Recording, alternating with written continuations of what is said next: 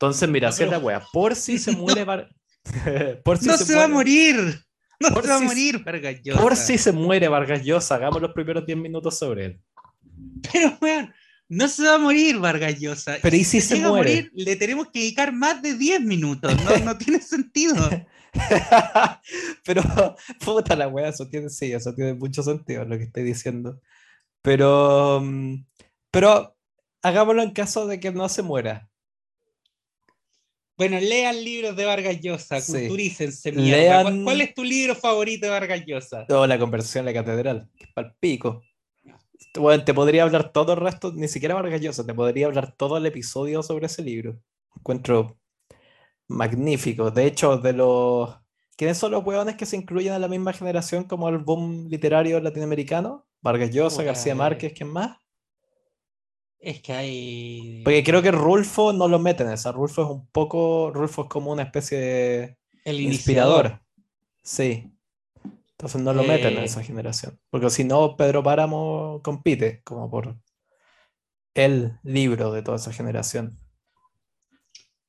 Eh, a ver, eh, hay una. Hay toda una eh, siempre se ha discutido de, cuándo empieza y cuándo termina y qué mierda es realmente el boom latinoamericano, porque igual meten a, gente que no, no, tiene, no pega ni junta con el otro, ¿cachai? Es como porque podéis poner, si, si ocupas una, este, una visión muy amplia de lo que es el boom latinoamericano, podéis meter desde Isabel Allende hasta Cortázar, ¿cachai? De Isabel, Isabel Allende hasta Borges.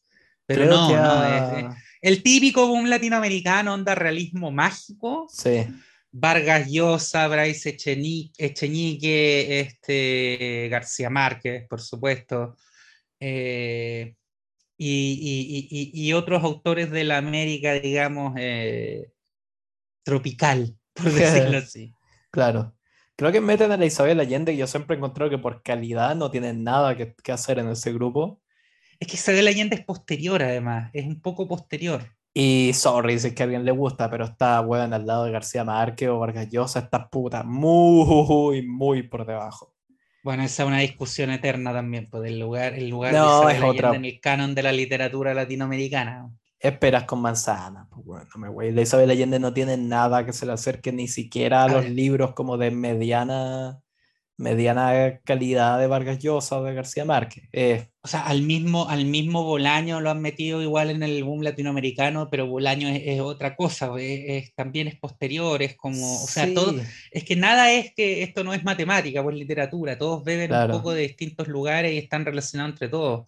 Eh, y Cortázar y Borges te diría son mucho previos, no lo siento para nada. Es previo. Sí. Y, Borges además bebe, mucho de una tradición muy anglosajona. Eh, Cortázar nació en Bélgica, hijo de diplomático, entonces igual tiene una cosa muy europeizante. Sí, eran esos latinos como medio, claro, súper como con más aire como de, de aristócrata francés, así.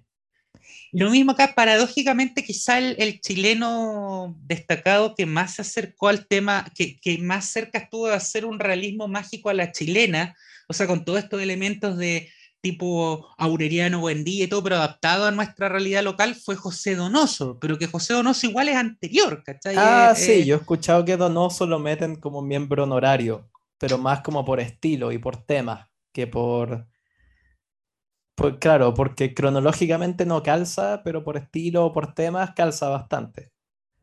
Sí, Fue el que hizo algo parecido al realismo mágico del mismo espíritu y la misma idea, adaptado a la, a la realidad chilena, o sea, Coronación, el, el, puro pájaro de la noche. El lugar sin límites, que me acuerdo que lo, lo leímos en el colegio.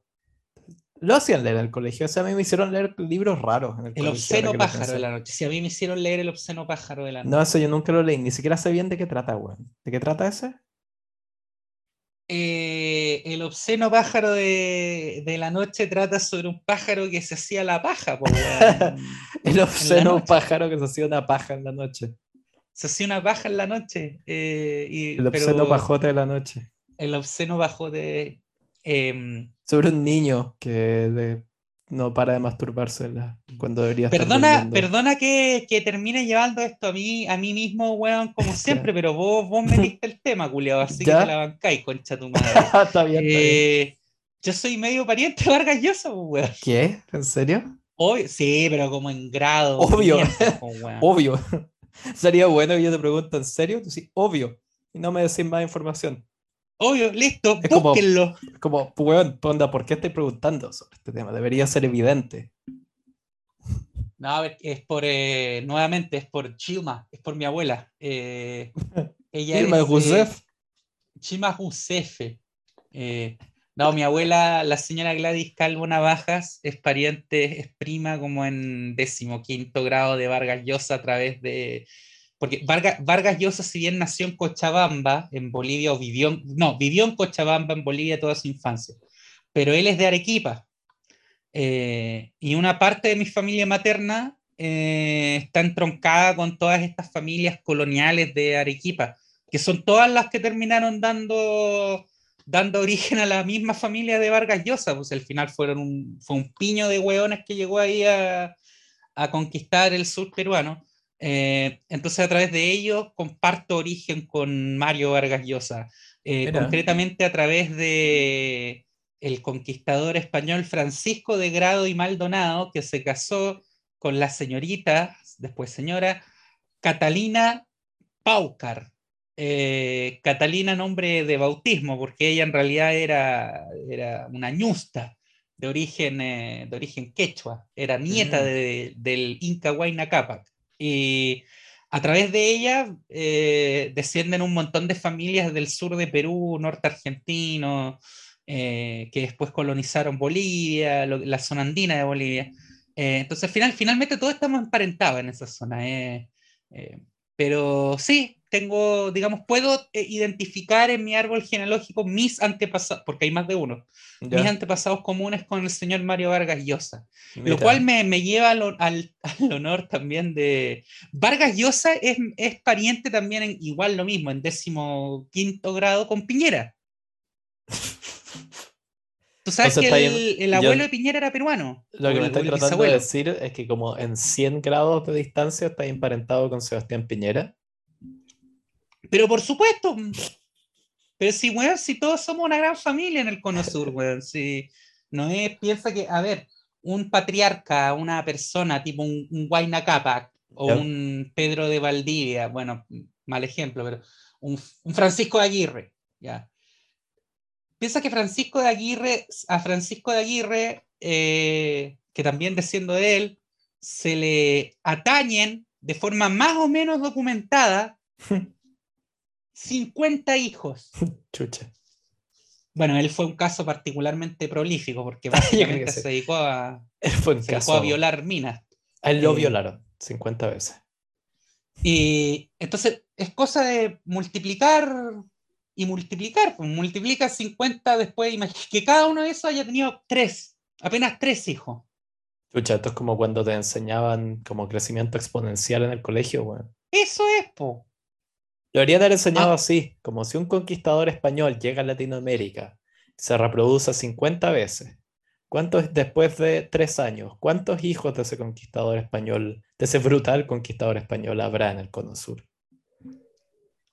Si la, la, a ver, el tema aquí es que em, se potencia esto de que todos somos, somos parientes en cierto sentido, porque aquí en el Cono Sur, cuando llegan los eh, españoles, se produce una gran mortandad producto de las enfermedades que traían. Entonces se produce lo que en demografía se conoce como un cuello de botella. Se produce un gran evento catastrófico que disminuye dramáticamente la población.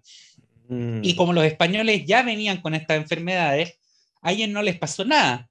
Pero eh, la población local que no tenía el sistema inmunológico para la viruela o para sí, pues fue la cresta. etcétera, eh, se redujo dramáticamente. Entonces, en el fondo, lo- los que descendemos de, de ese primer encuentro indoamericano, eh, descendemos de un cuello de botella demográfico de muy pocos individuos. Mira, yo no tengo idea de esa weá. Yo lo único que sé es que estoy. Mi abuelo es como primo, no sé, como en segundo grado de Evelyn Matei. Es el único como parentesco freak que tengo. Y. Y a ver, sí, porque creo que hay una, una esta, cuando, no, creo que he contado mil veces esa historia de cuando hicieron la reunión como extendida a los Schwarzenberg, que es como uno de los, casi cuando me sentí como en la, em, ¿cómo se llama? La juventud hitleriana, fue lo más cercano que he estado a ir como una reunión de reclutamiento de eso. Em, y ahí tenía el mapa y hay caleta en Mateis, en la familia de mi, de mi abuelo. Pero mm, no, lo que quería hacer hace rato, por eso preguntaba quién eran parte del boom latinoamericano, es que para mí la conversación en la catedral es como por, weón, cancha, tiro y lado, la obra maestra de esa generación. Como todo bien con 100 años soledad, pero es un, es un cuento para niños al lado de la conversión de la catedral, para mí. En cuanto como a, ambición como literaria y, a, y al logro. Es como creo que lo hablaba esa vez con el Cristóbal, este buen me decía, La conversión en la catedral es uno de los pocos libros como de la historia de la literatura que se ha propuesto tanto y lo ha logrado absolutamente todo lo que se ha propuesto. Ese libro, si lo pensáis, es como una especie de, mm, no sé, crítica, radiografía de la como sociopolítica peruana, en cuanto a ese sentido es un triunfo absoluto. En cuanto a como desarrollo de personaje, triunfo absoluto en cuanto a, literatura como ejercicio, ¿cachai? De literatura moderna y semi-experimental, lo logra perfecto.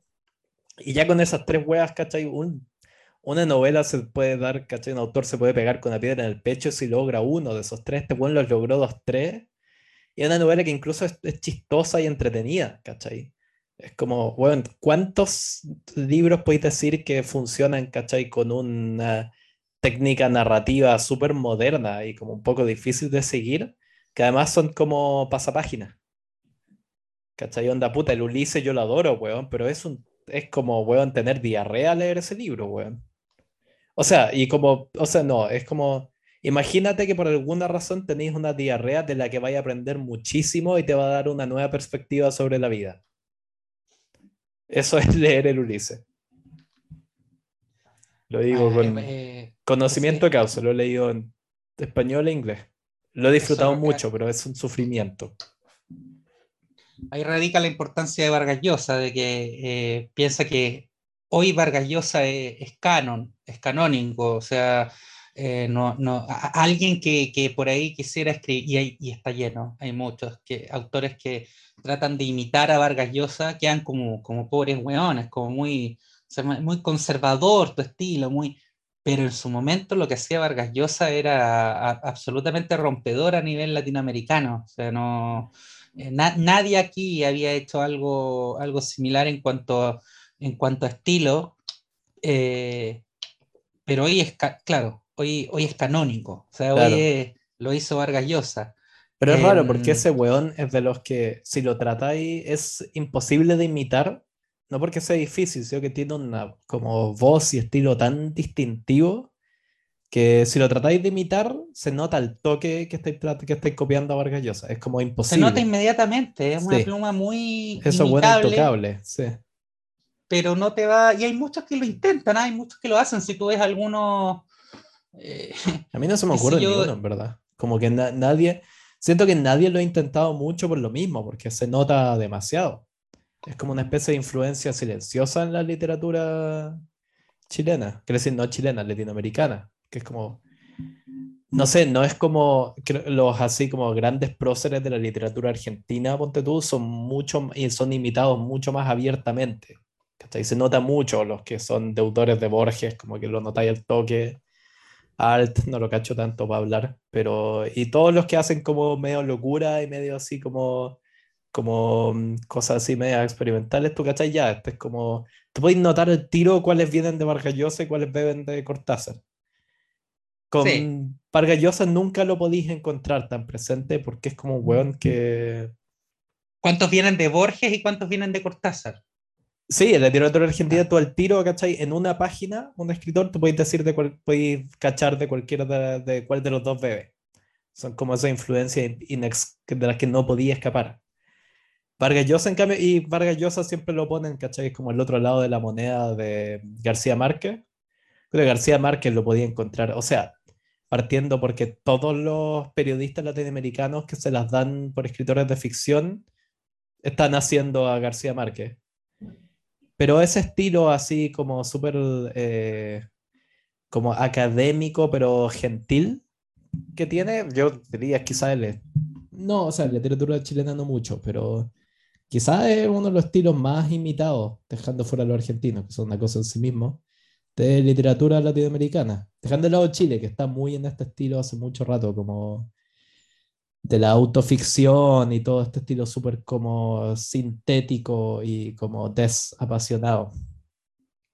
Como que la literatura chilena hace mucho rato que está como en la vereda opuesta, como definiéndose casi en contraposición de la Argentina, como mientras más desapasionado y de frases cortas y así como como que se, les, yo, en mi opinión se les pasó un poco la mano con esta teoría eh, de como la teoría del iceberg, ¿cachai? Como de solo mostrar la punta de dejar todo, eh, se les fue un poco en collera. No sé, bueno, yo cuando chico tenía como sueño ser escritor algún día y terminé dejando de leer, weón. Es una cosa muy deprimente, pero bueno. Eh, vamos al, tema, al, tema del que íbamos a hablar originalmente hoy, que es lo que pasó en, lo que pasó en Francia. Bueno, eso va a ser el, la identidad del capítulo de hoy. Vamos a hacer un tema que quizás para la próxima semana ya está pasé, con una introducción de un tema que quizás nunca sea relevante. O no nunca, eventualmente el weón se va a morir, pero... Sí, no, no, no creo que sea, de aquí a 10 años va a pasar. ¿Quién cree que se muere primero, Vargas Llosa o Keith Richards? Ah, Vargas Llosa. Yo creo que también. Keith Richards o... Te, iba a decir Elwin, pero ese ya se murió. Um... Lagos. Cierto. Lagos tiene esa wea que ya se le está notando que está viejo, pero también como que siento que va a estar en ese mismo estado, como de ya medio viejo, por 30 años más. O sea, yo el recuerdo que tengo de él cuando era presidente era el de una persona vieja. es cierto. No, no, no adulto, no, viejo. Pero que es raro que yo me imagino que Lagos nunca se vio joven. ¿Te podías imaginar a Ricardo Lagos joven? Yo no. O sea, el, momento televisivo más, más joven de él que tenemos es el del programa con la Raquel Correa, lo, del Deo, el año 88. Ahí ya se veía como de 50, por lo menos. No más. Sí. Yo le he hecho más. Yo Tenía como 50, pero yo le echaba más. Ese, el momento del Deo con la Raquel Correa y toda la wea, ahí ya el recuerdo que tengo, así como la imagen, todo, todo el chileno, al menos de izquierda, lo tiene como grabada en la retina Sí, parecía alguien como de 70 años. Y de ahí tuvo 70 años por 40 años más. Esa es la realidad de Ricardo Lago. Entonces, por eso yo creo que va, tuvo 70 por 40 y va a tener 80 durante 20 años más. Eh, bueno, nos volvimos a desviar. Puta, nuestra especialidad, weón. Entonces, cuéntanos, ¿qué pasó? ¿Qué pasó la semana pasada? Eh, bueno, conversé con eh, nuestra amiga eh, personal de este podcast, la socióloga Loreto Quiroga. Aguante, un abrazo. En una conversación bien esclarecedora sobre lo que está, lo que está pasando en Francia. Em, quiero, quiero partir haciendo la siguiente, contando, contando. Mm me recomendaron mucho durante estos días, a raíz de lo que estaba pasando en Francia, que viera una película que está en Netflix que se llama Atenea, que es ¿Eh? Eh, de Romain Gabras, el hijo de Costas Gabras. Costa Gabras, el hijo de Costa Gabras. Pololo ah, de Dualipa. Ah, mira. Eh, y ¿sabes lo que me pasó al ver esa película? La encontré buena, no, ah, no una obra de arte, pero la encontré buena. Em, me dio hasta un poco de. me dio hasta un poco de cuco. ¿Por qué? Porque es una película que parece que estuviera basada en lo que está ocurriendo ahora, la semana pasada en Francia. Eh, parece que el guion lo hubieran hecho basado en los hechos reales de lo que está ocurriendo ahora en Francia. Y resulta que la película es, de, es del año pasado. Eh, ¿De qué trata? Que ahora que lo pienso es como, yo no la cacho, ahora que lo pienso, yo veo mucho cine francés, pero todo el cine francés que veo se trata como sobre burgueses parisinos. y como No, su- es todo lo contrario. son como se burgueses de- parisinos eh, metiéndose como con la pareja del otro. Esto se trata de la periferia de, de París. Es eh, el asesinato a manos de un, un supuesto grupo de supuestos policías. eh, el asesinato de un chico de, de 13 años, Idris, creo que se llama en la película. eh, un chico ¿Invis? un- No, se puede llamar Invis. no, Idris, Ah, ya, ya. Idris, ah, ya, ya, ya, como Idris Elba. el de un muchacho de 13 años asesinado a golpes por Idris Elba.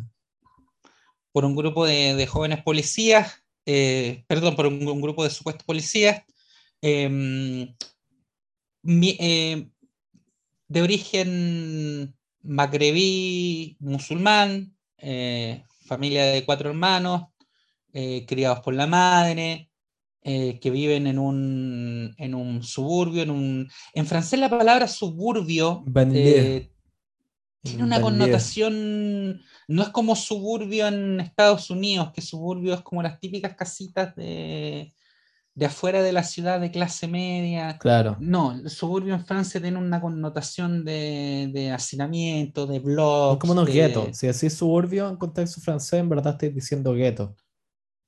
Exactamente.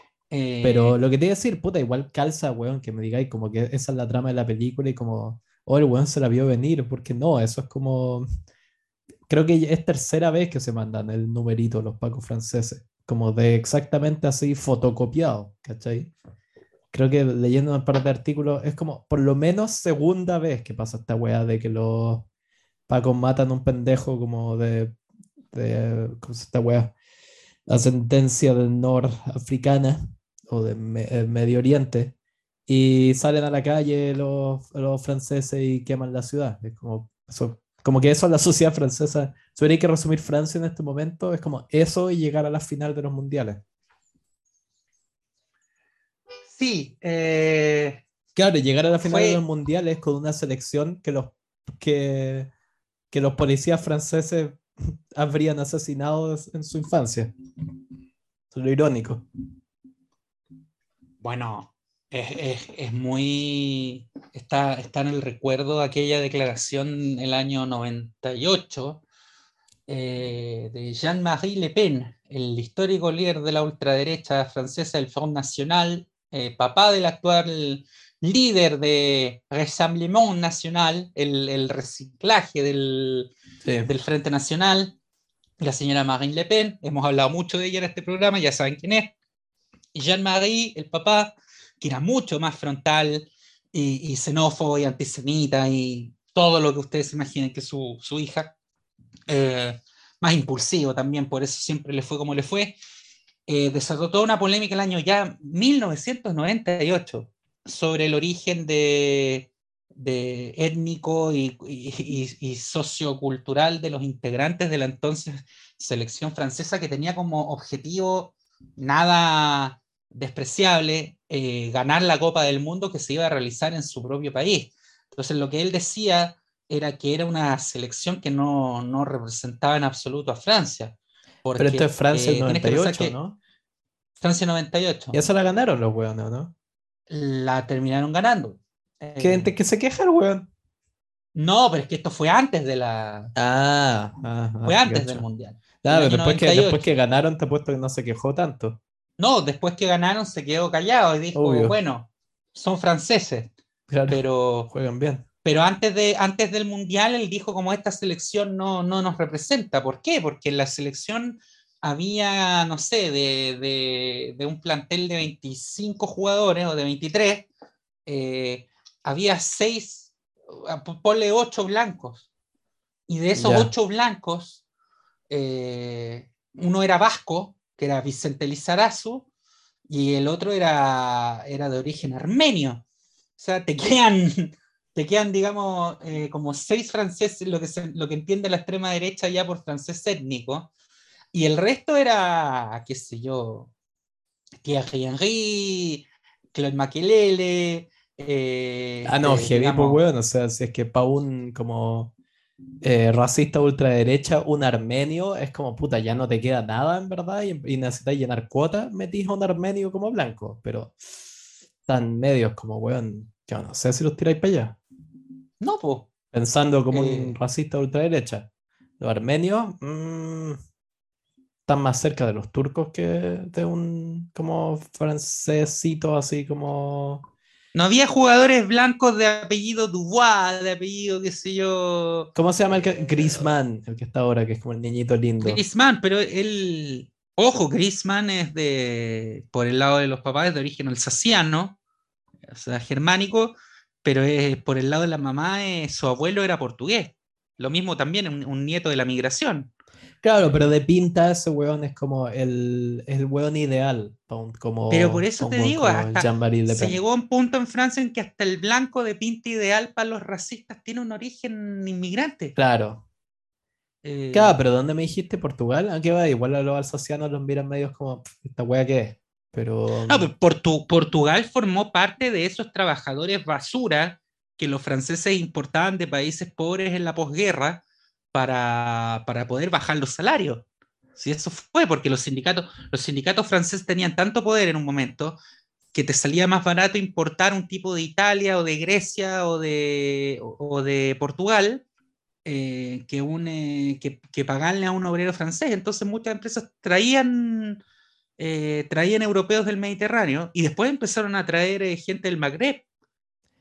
Claro, pero a lo que voy como que ha cambiado el estándar, ¿cachai? Ahora que como que los hueones, ahora que para el personaje tipo de Jean-Marie Le Pen, el problema son como los árabes y los africanos, ya te están pasando con un portugués, como ya, para adentro. ¿Me cachai lo que voy? Como no, no le van a hacer asco un portugués en la situación que está yendo hoy en día. Y no, no, es que, que, el hijo de, o sea, que Romain Gabras haya sido eh, un, profeta, un pitonizo, sino que vio venir eh, lo, lo, que todo el mundo veía venir. Eh, había el parangón previo a esto, habían sido las protestas del año 2005, o sea, nosotros éramos, éramos chicos, y el, el año 2005 ocurre que un, grupo de tres jóvenes huyó de un control policial. Eh, la policía llega a su barrio en las afueras de París porque había, había una denuncia de robo. Se fijan en, estos tres chicos de origen, creo que dos eran de origen magrebí y el otro era de apellido Traoré, eso era de, origen de, subsahariano, era negro. Eh, y los eh, Traoré en Costa de Marfil es como apellidarse Pérez, todos se apellan Traoré. Eh, entonces los salen persiguiendo y estos chicos se espantan y salen arrancando por miedo al interrogatorio. Y entran a una subestación eléctrica y se electrocutan. y de los tres mueren dos. Eso provocó que, que que, básicamente todo el, anillo alrededor de París, la región de Ile-de-France, que es donde está París, la Francia central, digamos, está como París, el centro histórico, eh, están los barrios chic, digamos, y después todo un anillo de circunvalación de anillos, de anillos, de anillos, de barrios de estos suburbios. Todo eso se prendió fuego, entonces era un anillo de fuego rodeando París durante como dos semanas en el año 2005. ¿Qué pasó esa vez? Eh, gobernaba Chirac, que le había ganado la elección del año 2002 a Le Pen, al, ultraderechista. Em, el ministro del Interior de Jacques Chirac, ¿quién era? Un señor eh, de baja estatura y prominente nariz llamado Nicolás Sarkozy. Sarkozy no encontró nada mejor que referirse a los manifestantes eh, como escoria. O sea, se mandó un Hillary Clinton, pero para el otro lado. claro, no sé. Piñera quedó chico en la. O sea, eso, estamos en guerra, una alpargata. En la, Sarkozy les dijo escoria. A Eso lo- es divertido, la gente se lo olvida. Hillary Clinton hizo lo mismo, solamente que como llamó a los fachos escoria, a nadie le importa. Pero ella hizo lo mismo, nunca lo olviden, y por eso perdió la elección. No, pero ser fascista es escoria. Ahora, Hillary Clinton no, no le dijo escoria a los, Dijo a los De que fachos, eran dijo escoria a un, a un deplorables. grupo de la la, población. la mitad del país dijo que eran deplorables. Eso, que es distinto. Sí, y te digo una weá, los verdes alemanes van en la misma ruta, weón. Están a nada de mandarse el mismo error de declarar que la mitad del país, o sea, el este de Alemania, son deplorables y regalarle las elecciones al AFT. Ese es Ah, mi es, distinto, weón, es, di- es distinto decirle escoria a los fascistas militantes que decirle escoria a, a a un, votantes. grupo, a un grupo demográfico de la población. Claro, a la gente a la que tú estás aspirando a representar. Es como, oye, weón, eres un político. Como acuérdate, ¿cachai? No eres un comediante. Acá no estáis, ¿cachai? Cagándote en la audiencia. Como eres un político, estáis buscando y estoy candidato a presidente. Estáis buscando ser la voz y representa- representante de toda esta sociedad. Y a la mitad de ellos lo acabáis de descartar como deplorable. Como, weón, suerte. Obvio que el otro weón gorila naranja te va a ganar esta wea. Como te digo, los verdes alemanes están repitiendo los mismos errores, weón. Mi, creo que ya le he hecho 80 veces en este podcast, pero mi predicción, weón, así negra, porque no quiero que ocurra esta wea, es que el próximo gobierno alemán va a ser CDU en coalición con el AFT y se va a poner, No, El- dif- difícil. weón, Difícil. va a ocurrir. Todo el mundo El dice, 70, no, no, hoy día ocurrir". salió una encuesta, o ayer, el 70% de los potenciales, no potenciales, de la gente que acostumbra a votar a la CDU o a la CSU, eh, el 70% eh, calificaba alternativa por Alemania como un peligro para la democracia. Y el que, el que tuiteó esto, que fue, creo que fue el Sebastián Gray, eh, se preguntaba, evidentemente, eh, ¿cuántos de los electores tradicionales de Chile Vamos pensarán que el Partido Republicano es un peligro para la democracia? Yo creo que mucho menos. Porque es injusto hacer, eh, yo Mm. concuerdo ahí, no, no, no puedes comparar al Partido Republicano con el NPD, digamos, con el Partido Nacional Democrático, con los neonazis. Yo creo que eso Claro. ya era un... Pero sí con alternativa por Alemania. Y eso no ni siquiera es una, es una, comparación, es una comparación más que lógica en cuanto trabajan juntos, tienen Sí. reuniones de coordinación. Creo que ellos Yo no, no, te la sé si negarían. el de votante de la UDI encuentra muy, muy antidemocrático al Partido Republicano. Ya en Alemania, la gente que acostumbra a votar a la democracia cristiana sí encuentra que, que- que estos tipos están demasiado pasados para la punta. Claro, pero le, pero le haría como una crítica a eso. Es como, ya tenéis un 30%, es como 70% suena mucho, pero si lo veis por el otro lado, tenéis un 30% que no tienen problemas con ese partido. Y a ese número, réstale que gran- la gran mayoría de los votantes de la AfD están en, en Alemania del Este, que son los sectores más eh, industriales, más industriales o rurales, más pobres y con menos acceso y con gente como con menos educación en general.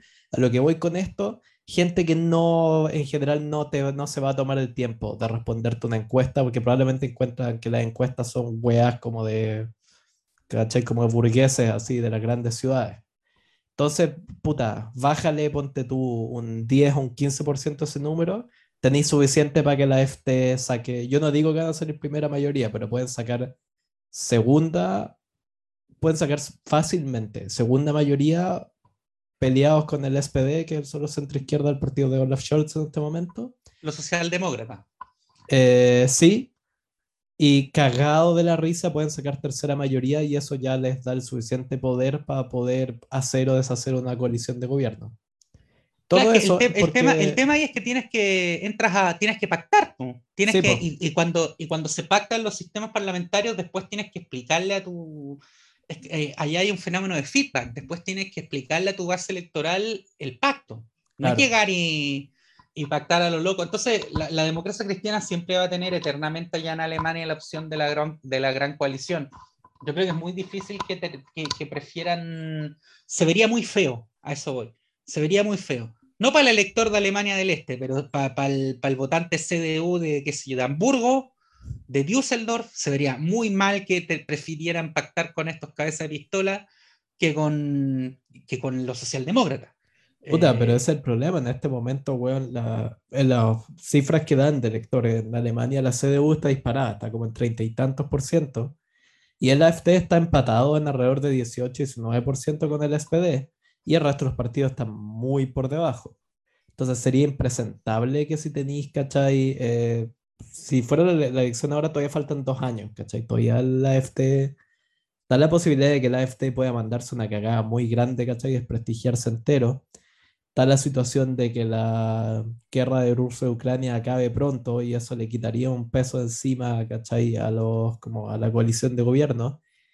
Y que los verdes dejen de ser unos sacos de mierda haciendo cosas como presionando por una ¿cachai? reforma ecológica en la manera eh, de calefacción de, los, de, los, eh, las viviendas particulares en un momento en que el tema en que se está hablando es que hay una crisis energética, ¿cachai? Por eso me dan rabia los buenos. Si yo, en cuanto, ¿cachai? Como a principios, en verdad no tengo mucho, ¿cachai? Como estoy, tengo más em, como en común con ellos, o sea, en el lado son demasiado amigos de los gringos, para mi gusto. Pero digo, ¿cómo pueden, tienen unos instintos políticos pero nulos? ¿Cachai? Si está ahí en, un año en que el, la palabra que dominó todo esto, ¿cachai? Fue, o sea, dejando de lado el tema de guerra y la como, la como reactivación militar de Alemania, tenéis un año en que, ¿cachai? Todos los pánicos era chucha para ver, ¿cachai? Racionamiento de energía en invierno, todo el tema era energía. Y puta, aún no ha pasado un año de esa weá y estáis presionando, ¿cachai? Con una reforma energética que se sabe que le va a disparar los precios aún más, ¿cachai? Al elector de promedio que ya tuvo que mamarse un invierno de precios de calefacción, puta, muy por arriba de lo que venían hace 20 años. Es como, ¿qué estáis haciendo, weón? ¿Cachai? Es un, todo el tema del cambio climático es un objetivo a largo plazo. Chutea la weá, ¿cachai? Un año, eso es lo que me da rabia. Es como, weón, onda, estos weones son kamikaze. ¿Cachai? Por eso yo digo que son como. Eh, ¿Cómo se esta? Tontos útiles de la CIA. Es como, por un lado, se están destruyendo a sí mismos y están avanzando como los intereses, ¿cachai? De, de política interna, de foreign policy, ¿cómo se traduce foreign policy? Eh, como de... Eh, política exterior. Sí, como de política exterior de Estados Unidos. Son los weones, es como si no son, te digo, más vale que se inscriban como agentes de la CIA porque se están perdiendo un sueldo ahí. Bueno, lo que, lo que me contaba la Loreto el otro día es que en, en Francia en este momento existe una suerte de abnegación eh, de que el próximo gobierno va a ser eh, de, de, la señora Le Pen. Eh, y que incluso la izquierda está apostando a una estrategia de repliegue, de asegurar eh, municipios y regiones para, para poder eh, aguantar la, la, ola que se viene con, con, el, próximo, con el próximo gobierno de, de extrema derecha. Eh, ¿Qué esa weá? ¿Puedo? Puta, no sé si, perdón, te interrumpo, no sé si voy a entrar a eso o no, pero pero no, no, lo que es que esa wea, como yo también he leído eso mismo, que están súper como resignados, como que ya está, y eso de preguntarte, dijo Loreto como, ¿por qué? Esa sensación de que como que la Le Pen gana sí o sí la próxima. A ver, eh, sí, porque estas, a ver, son varias cosas que ocurren. Primero, está ocurriendo algo muy similar, de hecho yo le hice esta misma pregunta eh, está ocurriendo algo muy similar a lo, que, a lo que ocurrió acá en Chile con el estallido, en el sentido de que después de la, la revolución viene Napoleón. Eh, o sea, después de todo un clima de disturbio y de revuelta eh, revolucionaria, se levanta otro sector de la sociedad masivamente a exigir orden. Y a partir de ahí las visiones autoritarias comienzan a tener una aceptación mayor entre la población y de a poco se empieza a correr el debate y, este ambiente se siente cuando ya ves que es la extrema derecha, en vez de ir a, como históricamente ha sido, eh, detrás del, debate, por decirlo así, como, como viendo cómo se acomoda en la discusión, ahora es la extrema derecha la que pone los temas. Ese es un, un primer, un primer punto. O sea, esto va a provocar que haya un sector de la sociedad francesa que está harto de lo que ellos sienten que es la Francia que heredaron, la Francia en la que viven, eh, que no es de ahora, es de hace décadas, y que están hartos de, de, de, los jóvenes desempleados y drogadictos, están hartos de la inmigración, están hartos de la, hartos de la multiculturalidad, están hartos del Islam, y, y, tienen en su mente esto como de volver a una Francia rural, cristiana, idealizada. Em, el, segundo, el, segundo punto es que ya hace, ¿cuánto? No desde que salió electo Hollande y hasta por ahí nomás, que la izquierda en Francia no, ofrece una, una respuesta, y digo Hollande muy, muy generosamente, porque él era el, eh, del Partido Socialista, y un partido socialista francés ya después de Mitterrand muy deslavado, muy socialdemócrata, pero ya socialdemócrata. El Partido Socialista francés siempre, siempre tuvo ese distintivo respecto al resto de, de partidos europeos de, las, de, la, de la Internacional Socialista, que siempre mantuvo su raíz marxista hasta los años 80, 90. Ahí empieza a deslavarse al punto de que el Partido Socialista parió a gente como Dominique Strauss-Kahn. Claro. ya. Sí, no, me acuerdo que Hollande tenía más pinta como de socialista de café que socialista como de mm, como de paro, ¿cachai? De los trabajadores, de, o sea, no me imagino ese hueón en una protesta, ¿cachai? Como de ese tipo de izquierdista, como izquierdista burgués que discute como de marxismo en un, tomándose como un, un capuchino como en la Ile de France. No, no, tenía perfil así como de... Mm, eh, puta, ¿cuál es la palabra que estoy buscando? Las asociaciones de trabajadores. Para de sindicalista. Claro, es como lo más lejos que dentro de, como del espectro de que podéis ser de izquierdista, es lo más lejos que se me ocurre de un sindicalista. Entonces, la, la izquierda francesa lleva años sin dar pie con bote el Partido Comunista francés, o sea, la famosa la Francia insumisa, que para efectos prácticos es como un, frente amplio francés, dirigida por eh, Jean-Luc Mélenchon, o sea, se llevan, se llevan presentando elecciones no sé cuánto tiempo y no logran pasar a segunda vuelta. Entonces, hay todo un polo de izquierda francés que va desde este socialdemócrata, Partido Socialista, hasta la extrema izquierda trotskista, que no se logran poner de acuerdo entre ellos eh, y, no se, y tampoco logran representar, no logran movilizar ni siquiera sus potenciales votantes. Claro. Porque eso es lo otro, estos chicos de... La mayoría de los detenidos e, estos días en Francia tienen entre 14 y 18 años. O sea, son chicos que hoy no votan, pero que van a poder votar en las próximas elecciones pero probablemente no lo van a hacer, no lo van a hacer nunca porque no les interesa en lo absoluto. Eh, y a ese elector que sería el, el, elector potencial claro de la, de la izquierda en Francia, no, no lo están movilizando, no lo logran cautivar. Eso provoca que alguien como Emmanuel Macron, que, que, que es un socio liberal, eh, de centro, a veces de centro izquierda, en otros temas muchos de centro derecha. No, diría Macron eh, hace mucho rato que ya se quitó como el disfraz de oveja y está full derecha.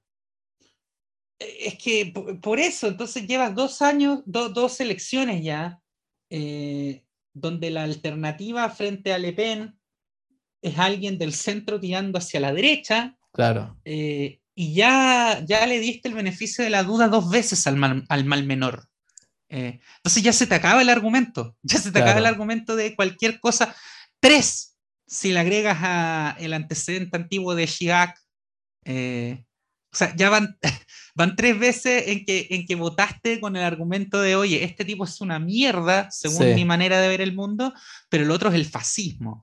Claro. Eh, entonces, ese elector no, probablemente no va a votar nunca a Le Pen, ni al candidato de Le Pen, pero simplemente no va a ir a votar. Claro. Porque va a decir, ¿qué? Sí, oye, voy a, ¿para qué? Voy a ir a votar, voy a ir a darle mi voto al otro para que después me, me apalee o apalee a mis hijos o a mis nietos con, mayor respaldo político. O sea, no, no, no. Entonces se cree que Le Pen va a ser la próxima presidenta.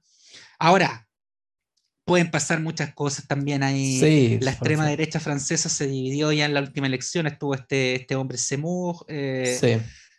Pueden ocurrir muchas cosas. Está esta sobrina de Le Pen, también... Está con Ella, la, no, la Marechal. Sí, que están peleando, entiendo bien cómo sucede ahí la wea, pero es como. Están peleadas porque Maréchal cree que su tía es demasiado blanda. Sí, que como que se en vendió. cambio, Semug es, es más. Eh, eh, Semug es más, más fiel al ideal original de, de, de. Que, Esto es muy loco, si, si explicarlo cuesta porque es muy, es muy loco. Eh, el caballero del que estamos hablando, Semug, eh, es, eh, fue candidato en la última elección presidencial y la él es un polemista, es como un, un columnista de TV. Él era, eh, para mí siempre la impresión que me dio era como los Brexiters ingleses.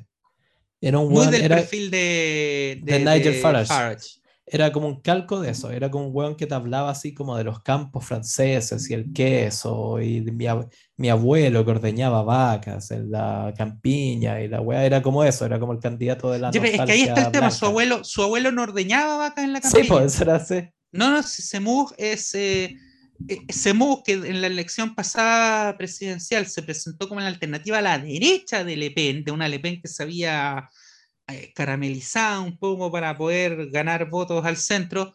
Eh, es judío sefaradí, y hijo de argelinos, de judíos argelinos. Eh, es, converso, es muy loco todo esto. Sabes que no hay, no hay, no hay fiel más apasionado que el converso.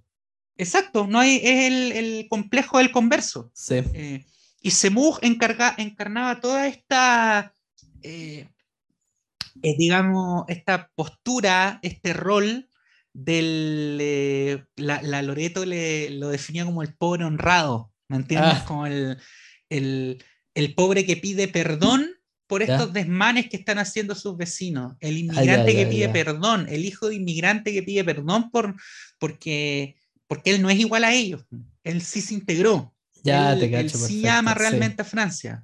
El que está, claro, tratando de hacerle la pata. El que está como. Que esa es la manera, en verdad. El otro día leí un poco como sobre la historia de Rusia, que era como la manera en la que se entra en la aristocracia es partiendo como el tipo que le limpia los zapatos al zar.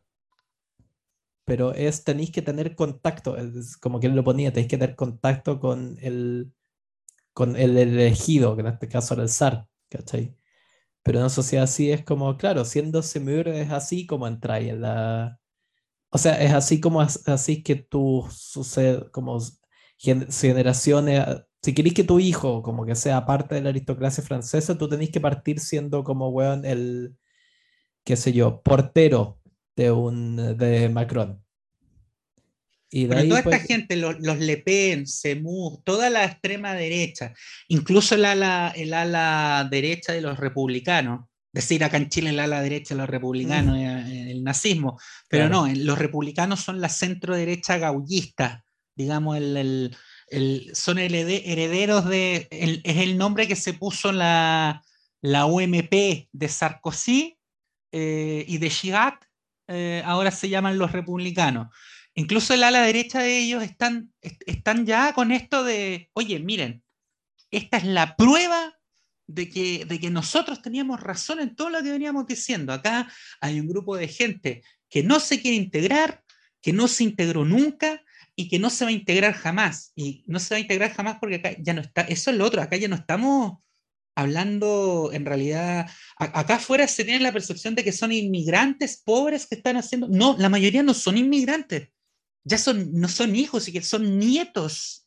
claro, de inmigrantes que llegaron a Francia, eh, muchos de los cuales ya tienen la nacionalidad, porque son nietos, o sea, su papá nació en Francia, claro. el abuelo es el que llegó de África. Entonces, pero, pero ellos son los que cada 10, 15 o 20 años arman kilómetros, no se van a poder integrar. Y del otro lado, desde la izquierda, qué sé yo, Mélenchon, eh, eh, dicen eh, todo lo contrario. Esto, oye, esto es lo que veníamos anunciando desde no sé cuánto tiempo atrás. Miren la película que está en Netflix de, de Gabras. Eh, eh, acá la desigualdad y la ausencia del Estado y la falta de oportunidades y la intolerancia y la ultraderecha son los que impiden que estos chicos se, se amalgamen a la sociedad francesa. La verdad es que a riesgo de sonar demócrata cristiano, pero de verdad que hay, Hay un poco de eh, todo, weón. hay un poco de todo y la, Loreto lo explicaba muy bien, hay un círculo vicioso, eh, porque también, a ver, en corto, Francia, eh, después de la posguerra, tenía una enorme necesidad de trabajadores baratos. Los encontró, por un lado, en la Europa occidental, que todavía era pobre, miserable, España, y eh, Portugal, un poco Italia, Grecia. Después recurre directamente a lo que fueron sus ex colonias. Eh, y a medida que, a, medida que se iban independizando también estas, estas ex colonias, le tocó recibir también a Francia a refugiados de esas colonias que fueron echados por la guerra y por los, los, eh, movimientos independentistas. Ahí es cuando llega un éxodo masivo de los famosos eh, Noirs, los, que eran los eh, hijos descendientes de, de franceses de la administración colonial, que estaban en Argelia, Túnez, Marruecos, principalmente en Argelia, y también reciben a, a los judíos argelinos. Claro. Pero en masa. O sea, Francia recibió, recibió en masa a, a, todos los que habían sido echados por los movimientos independentistas eh, de raigambre islámica, panarábica, socialista del norte de África. Y, recibe también a trabajadores de sus ex colonias africanas eh, con, la, con la condición de básicamente que trabajaran barato, de que trabajaran a mucho menor precio que un francés. Y pobre de ellos, pobre de ellos que se sindicalizaran, porque hasta ahí, digamos, hasta ahí llegaba el permiso. Entonces, lo recibe eh, y mucha de esta gente, el tema es que se queda. Y muchos se quedan en situación irregular. Eh, muchos no se nacionalizan nunca porque no tienen cómo acceder al, proceso de regularización. Eh, y esta gente empieza a tener hijos. Y Francia, a diferencia de cómo es la tradición en los países americanos, por un tema histórico, eh, no, prima el, a la hora de conceder la nacionalidad, no prima el jus, el solis. En la mayoría de los países americanos tú, tú eres del lugar donde naces. Claro. Eh, aunque tus papás sean de, de Tumbuctú. Si tú naces en Chile, eres chileno. En la mayoría de los países europeos, no en todos, pero sí en una buena mayoría, lo que prima es el criterio del jus sanguinis. Tú eres del lugar de donde viene tu familia. Eh, que, tiene que ver con que son, son pueblos que tienen miles de años de historia continua como comunidad étnico-nacional. Claro. Em, entonces empiezan a generar estas comunidades desarraigadas, donde no eres ni de acá ni de allá, sean situaciones extremas de, de, qué sé yo, nietos de inmigrantes que, no tienen todavía la nacionalidad francesa. No son la mayoría, muchos ya la tienen, pero hay casos. Eh, nietos de, inmigrantes que no tienen la, nacionalidad francesa y se tienen que quedar con la nacionalidad del abuelo, ponte tú, que es de Costa de Marfil, y los cabros nunca han ido en su vida a Costa de Marfil, pero son negros y tampoco se sienten franceses. Eh, entonces, dentro de estas comunidades que son de mayoría musulmana, también hay mucho vietnamita, eh, digamos, por lo que fue la, colonia francesa de Indochina, eh, mucho del Caribe también, de Martinica, eh, pero sobre todo magrebíes y del África subsahariana, y muchos de, ellos son musulmanes. ¿Y qué ocurre? En este ambiente de pobreza, discriminación, desarraigo, de, de que son apátridas, y de que se sienten rechazados, eh, viven en guetos, viven en la afuera de la ciudad, aparecen estos famosos imanes, estos imanes que son los líderes de, la, de, las comunidades musulmanas, de las mezquitas, con un discurso radical, radicalizado eh, de que, oye, nosotros olvídense de eso de integrarse, ustedes ya vieron ustedes mismos y sus padres y sus abuelos y sus bisabuelos ya vieron que es imposible. no hay caso con esto. No hay caso, no hay caso. Acá lo que hay que hacer es liquidar al gran Satán desde adentro. Y, con ese discurso. ¿Por qué crees que Francia fue, fue uno de los grandes focos del, de, la actividad del Estado Islámico, del Daesh? Digo que podía crear franquicias facilito allá. Eran franquicias, eran auténticas franquicias. Los militantes del Daesh que actuaron en Francia, en Bataclan, y que actuaron en el Stade de France y que actuaron en, claro, no fueron Niza. Soldados de pie. Claro, no fueron soldados de pie del Estado Islámico que los mandaron en un avión desde Siria a París. Eran cabros franceses de origen magrebí, radicalizados, eh, de familias pobres, algunas miserables, eh, eh, familia, la típica familia que, vive del seguro de desempleo que cobran los papás o de la exigua pensión del, de la abuela del abuelo que era trabajadora agrícola o trabajador industrial. Ahora, ¿qué pasa también? viéndolo siendo abogado del diablo, cuando lo ves del otro lado, o sea, hay un sector de la población más conservador, de raigambre más autoritaria. Francia tiene una historia, pero eh, en Francia el fascismo no fue importado. O sea, en, Francia tiene una historia de militancia ultracatólica, autoritaria, o sea, la, qué sé yo, la, acción católica nació en Francia. La, el mariscal, el gobierno del mariscal Petén, Petén se, se, estructuró básicamente con franceses. La redada del velódromo de invierno eh, la hicieron los franceses, no la hicieron los nazis. Entonces, hay una, también hay una, ah, siempre desde la Revolución Francesa misma ha habido en Francia una profunda reacción a todos estos valores ilustrados, liberales, burgueses, republicanos, de gente que añora el orden antiguo. Eh, estamos hablando de una tradición reaccionaria de 300 años. Entonces, cuando esa gente, que, que, es una minoría, pero que cada vez crece más, eh, ve que puta, un cabro asesina 40 personas eh, y es moro. Puta, se llama, se llama, weón, Idris Mohamed Al-Fakiri, weón.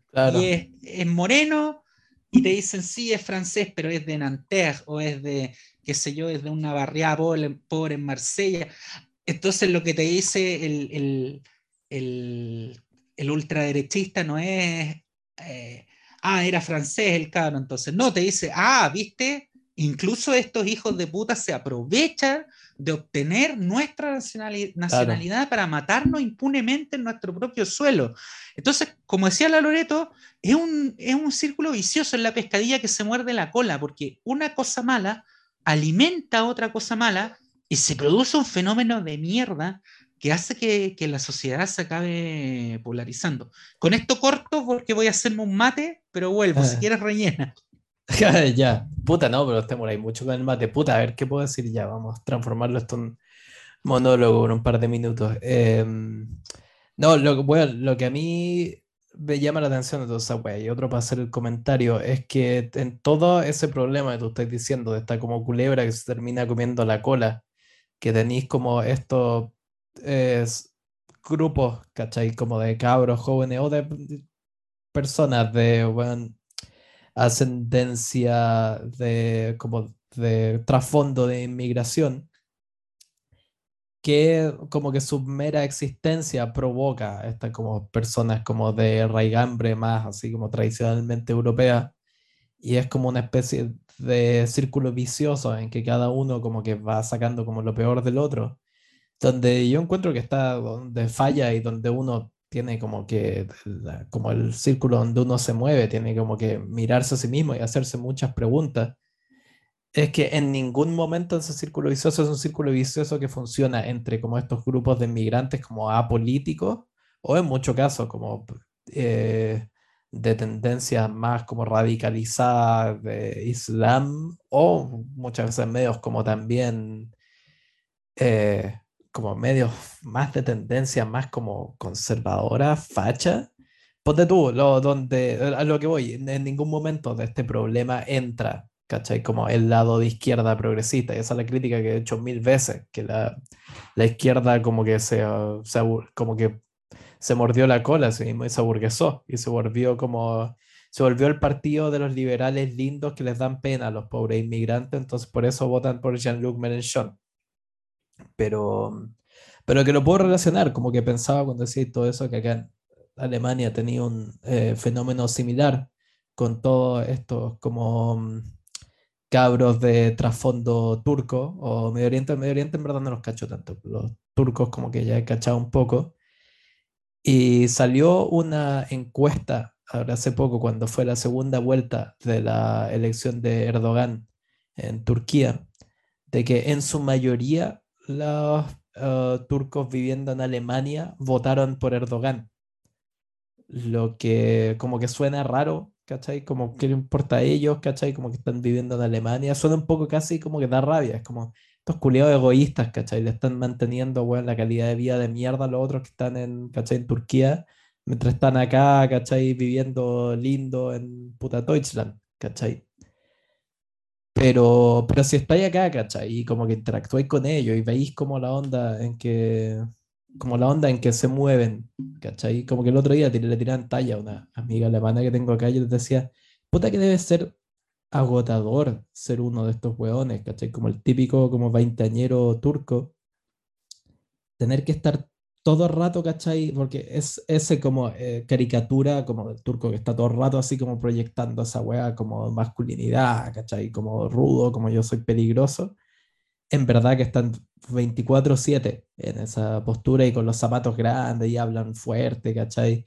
El corte de pelo de peluquero, ¿cachai? Todos los días, la barba, tiene esa mezcla como de masculinidad tóxica y metrosexualidad que he escuchado decir algunas mujeres, es como la mezcla más como repulsiva que puede encontrar en un hombre. Como una vez la escuché mencionado como un weón que como que si le decís al, si le levantáis la voz te va a pegar una cachetada lo último que vaya a ver es como una mano con una manicure perfecta. ¿Cachai? Es lo último que queréis ver, esa wea. Un weón que al mismo tiempo te va como a abusar físicamente y además va a tener como mejores uñas que las uñas van a estar mejores que las tuyas. como lo peor que puede pasar. Pero mm, eso yo le decía, y bueno, yo los veía y decía, que siendo alguien que puta, camina por el mundo y como que no sé, siento que o sea, pues, es lo último que pienso en, en, mi vida. Eh, y quizás es un privilegio, weón, venir de una cultura donde como que, pues, perdón, no tengo que preocuparme de esas cosas. Pero yo decía, debe ser agotador. Seres humanos deben llegar a la cama y como que va, yo como que tener que estar manteniendo una imagen pública, ¿cachai? A tanto costo, ¿cachai? Entre psicológico, puta, de dinero también, porque no es barato. Los peluqueros acá sale como 15 euros hacer tu corte de pelo simple y ni siquiera te lo hacen tan bien. ¡Ay, esto se transformó en un programa de estilismo! Tomaste la última cola, weón, no me caí. Eh, ¿cuánto, ¿Cuánto agarraste de toda esa weá? No, un corte de pelo sale como 15 euros. Puta la wea, perdiste todo el contexto. Estoy hablando como de los cabros, como el joven turco promedio en Alemania, que ah. anda siempre, que tiene esa mezcla, ¿cachai? Como de weón, como de abiertamente, como de esa postura de masculinidad tóxica, ¿cachai? Y siempre, estar, siempre están como en la actitud del choro, ¿cachai? Con la diferencia, ¿cachai? De que los flights no dan miedo porque miden 1,40 y son raquíticos, ¿cachai? Todos parecen como que se criaron en Chernobyl pero estos buenos bien como un 85, tienen esa mm, contextura, ¿cachai? Como, son chistosos, igual como que me dan, siendo muy cruel, como que yo los veo y es como, puta cabro, ¿cómo vaya, weón? ¿Cachai? Con esa como cintura ancha como de la señora que sirve, ¿cachai? La comida en la cafetería. Tienen como, weón, con textura medio como de campana. Sí, es como puta estos weones. Pero mm, a lo que iba con todo eso, la, eh, eso bueno, en su gran mayoría votaron, los que tienen la posibilidad por votar desde el exterior en las elecciones turcas. Por Erdogan. Votaron por Erdogan.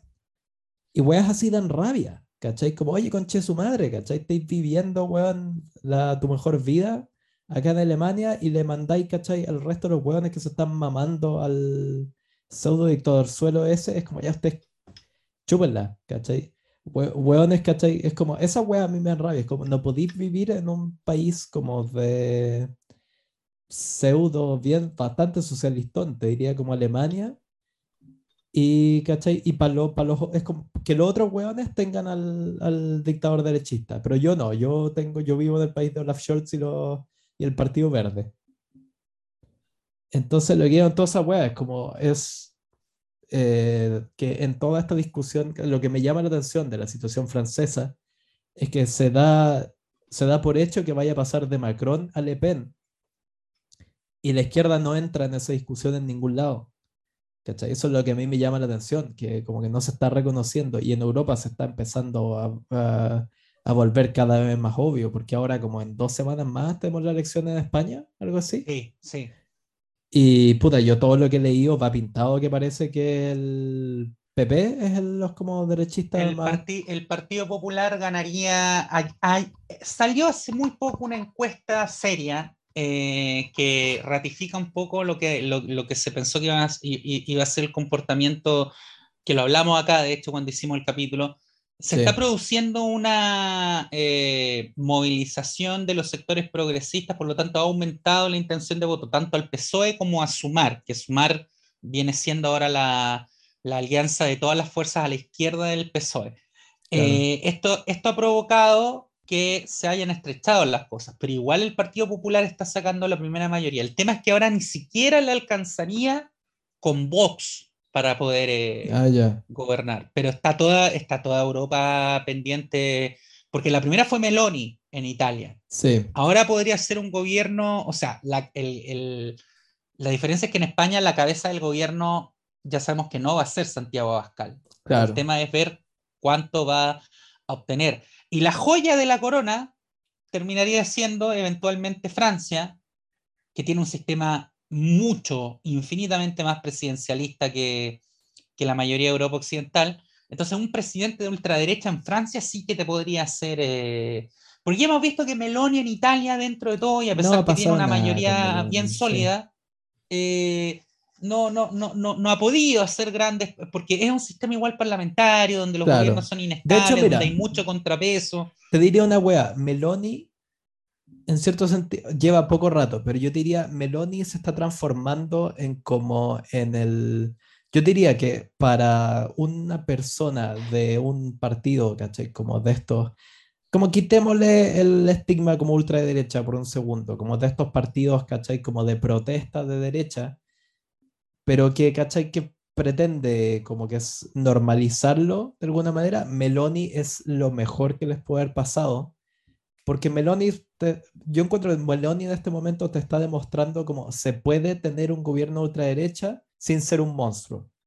Porque la buena no ha hecho, ¿cachai? Como su gran pelea, o sea, no se ha tirado ni en contra del apoyo a Ucrania, ni se ha tirado en contra de la Unión Europea. Su único, ¿cachai? Bandera de lucha que ha mantenido, por lo que he leído internamente, es esta como defensa como de la identidad italiana. Que encuentro que dentro de todo, ¿cachai? Es como, weón, no está mal esa weá, ¿cachai? Los buenos se, les, se tiran el tejo medio pasado con ese tema en muchos momentos. Pero Meloni es como, yo encuentro que más que Orbán, que quien queráis, Meloni es como la que está, es como la que está demostrando cómo de esto puede ser viable, ¿cachai? Que los ultraderechistas hagan un gobierno que no sea un desastre, Meloni es el mejor ejemplo. Porque no, en verdad no está causando mayor problema en ningún lado, ¿cachai? No ha... O sea, pues, bueno, por favor que alguien, si es que las weón acabe de firmar una ley en que quiere echar a todos como los weón, no sé, inmigrantes de Italia, chucha, me como mis palabras. Pero mm, el hecho de que Meloni esté completamente exenta del día a día de las noticias internacionales, a mí me dice que un poco todos están como, oye, esta señora no es tan terrible como creíamos. Pero, mm, pero claro, la Le Pen se ve mucho más extrema que Meloni. Pero yo diría, no, la joya de la corona no es Francia, es que Alemania se nos vaya, pa- porque cuando Alemania se pone medio Es demasiado que eso, derechista, eso, insisto, es el mundo tiembla. complicado. Es muy, es muy difícil ya que AFD entre en un gobierno. Eso, Yo te digo, ya que lo presida es imp- No, no, que- imposible. que lo presidan en este momento es imposible, pero lo que yo insisto, insisto, todo el mundo están como, y es esa famosa, em, como, no, una analogía, aforismo que se usó en este libro, no me acuerdo cómo se llama el autor, pero es el primer como bestseller o gran libro que se escribe que como sobre la Segunda Guerra Mundial, que dice esa wea de que Alemania como que estaba caminando enseguecido, ¿cachai? Hacia como el, el desastre que fue la Alemania nazi le está pasando una wea similar acá, están todos en negación, están todos con este discurso como de no, no, nunca pactarían con el AFD. Y es como, weón, los números te lo están, si es perro te muerde, el AFD está, está entrando, nomás. Y puta, creo que mientras antes acepten esa realidad y empiecen a tomar medidas, ¿cachai? Como un poco más realistas, puta, mejor opción tienen de que eso no ocurra, pero en este momento están en total negación con eso como del cordón sanitario y esto nunca como ocu- ocurriría, pero el... el- Es que, es que si mantienen el cordón sanitario es que yo- eso es lo que digo, el cordón sanitario respetarlo, es una ficción. En este momento. Es completamente una ficción. Es de algo lo que se están, es una fantasía de la que se están agarrando. Pero es que si tú mantienes el compromiso de sostener, si todos los partidos mantienen el compromiso de, de mantener ese cordón sanitario, hay una sola forma en que te lo rompan. Con números. Con números, pero, pero con números, o sea, mayoría absoluta. no, pero el AFT te puedes, en este momento, el AFT te puede sacar los números suficientes para quebrarte las conversaciones de coalición. Cagaba la risa. Es que en una situación extrema, si, si, si eres, si tu prioridad número uno, número uno, número uno es mantener el cordón sanitario, en una situación extrema, si te dan los números, haces una coalición semáforo. O sea, que semáforo multicolor. Todo, desde los ecologistas hasta la democracia cristiana, que nunca se ha dado, pero en una, estoy hablando de una situación hipotética extrema. Eh, cosa de que no, de pero es que no, es que lo otro. Es que ahí Eso si tu prioridad es aislar de verdad a FD. Solo si tu prioridad de verdad es esa. Pero es que no, no corre. Pero que si eso llegara a ocurrir, el AFT te puede ir, ¿cachai? No sé cuál es la instancia de corte superior, te puede decir, estos buenos están siendo antidemocráticos. ¿Cachai? Nosotros sacamos todo esto, ¿cachai? Los buenos de lo más bien podrían hacerte ese argumento y, weón, se sostendría perfectamente en una corte. no, pero es que si se suman, si todos los demás sumados suman más que AFD, no, no tienen nada que decir. no, porque los buenos podrían decir, oye, estos buenos se están saltando la voluntad popular, ¿cachai? No, no sé, si los buenos sacan la segunda mayoría y todo el resto decide aislarlo, es como, oye, weón, y todo, ¿qué haría la cagada? ¿cachai? Tendría como, weón, todo el este de Alemania se te levantaría en protesta, porque dirían, oye, bueno, nosotros votamos por un partido y ahora estos buenos decidieron que, ¿Me cacháis? Sería como abiertamente decir, como usted votó por un, como una de las opciones que salían en la papeleta, en verdad es una ficción, es inviable. Esa wea, ¿cachai? No la podías hacer en una democracia parlamentaria. Especialmente si de un partido que en este momento podría salir segundo, ¿cachai? Hay una de las opciones de la papeleta que yo creo que, que, la, que tiene claro que su única manera de llegar al poder es obteniendo la, la mayoría absoluta no teniendo que pactar con nadie. Eh, e, eso también es política. O sea, el, que el elector sepa a la hora de votar cuáles son sus reales chances. O sea, usted, usted, usted está votando por una fuerza eh, que, dijo, yo bajo ningún punto de vista voy a pactar eh, con estos otros, entonces al darle su voto a esa fuerza, usted está diciendo, bueno, concuerdo y prefiero que pacte con los socialdemócratas o con los verdes, a pesar de que no son de mi agrado, pero que no pacte con esto. Eh, en teoría, así debería entenderlo la gente, porque si te dicen públicamente, nosotros bajo ningún punto de vista vamos a pactar con estos porque tenemos un cordón sanitario, por eso te digo que si de verdad la prioridad número uno es mantener ese cordón sanitario, la única forma en que te lo pudieran romper es que obtengan mayoría absoluta, porque ahí sí que ya no, le no puedes hacer nada, no, son más que tú. Tienen más escaños que tú, listo. Pero no sé, es que yo creo que no, ¿cachai? Es una promesa demasiado. Creo que la política no es, es darle demasiado, ¿cachai? Es pensar demasiado como evangélicamente la política, de que como que como que puede llegar un momento que todos se miren entre ellos. no existe ese momento Hollywood en que todos se toman de las manos y es como, no nos vamos a dejar tentar por el mal, ¿cachai?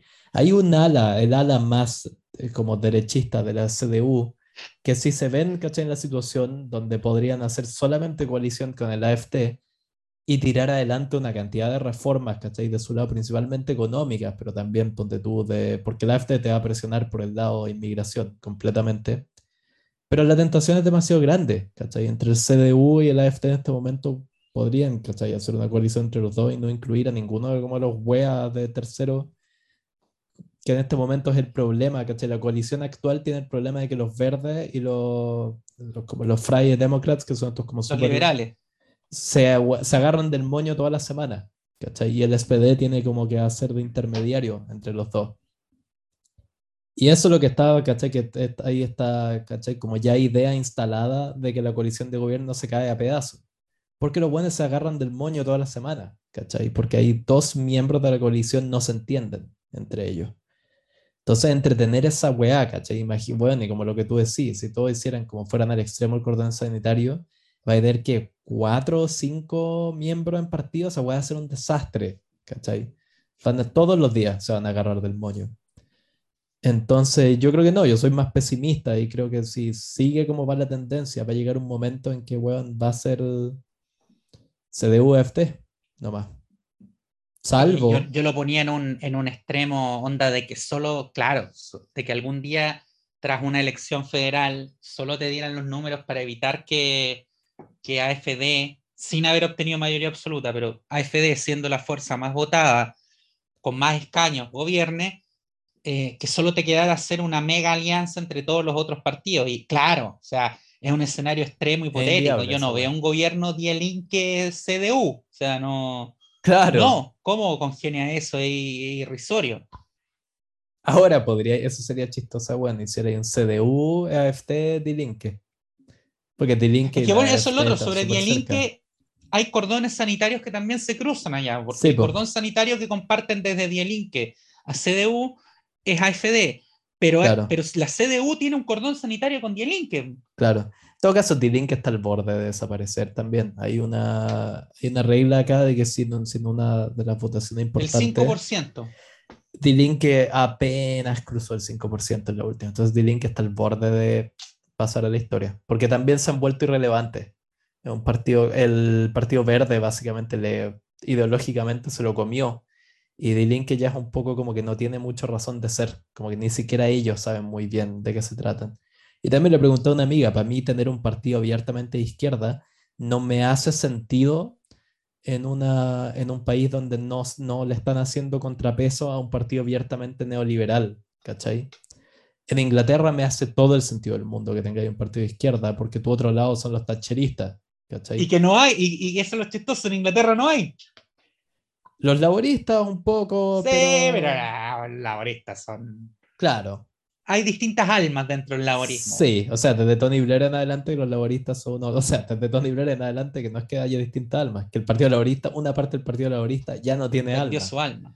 Pero, mm, pero claro, si no tenía en Chile, por eso para mí en Chile siempre como que era obvio que tenía que ser de izquierda, que la otra opción era privatizar todo y dársela en bandeja como al 1% más rico. Pero en Alemania no tenéis esa situación. Entonces, los la, partido así como de izquierda a izquierda es un poco una irrelevancia. siempre digo, como cuál es el rol de un partido de izquierda si es que la, la democracia cristiana son los que te defienden el estado de bienestar. Estás en una encrucijada. Claro, te, te quitaron tu plataforma. De, como, ¿cuál, es, ¿Cuál es tu razón de ser en este momento? Pero bueno, volvamos a Francia un poco antes de cerrar. Eh, ¿Por qué? Porque es que parte todo, todo esto ahora en 2023, a, grosso modo.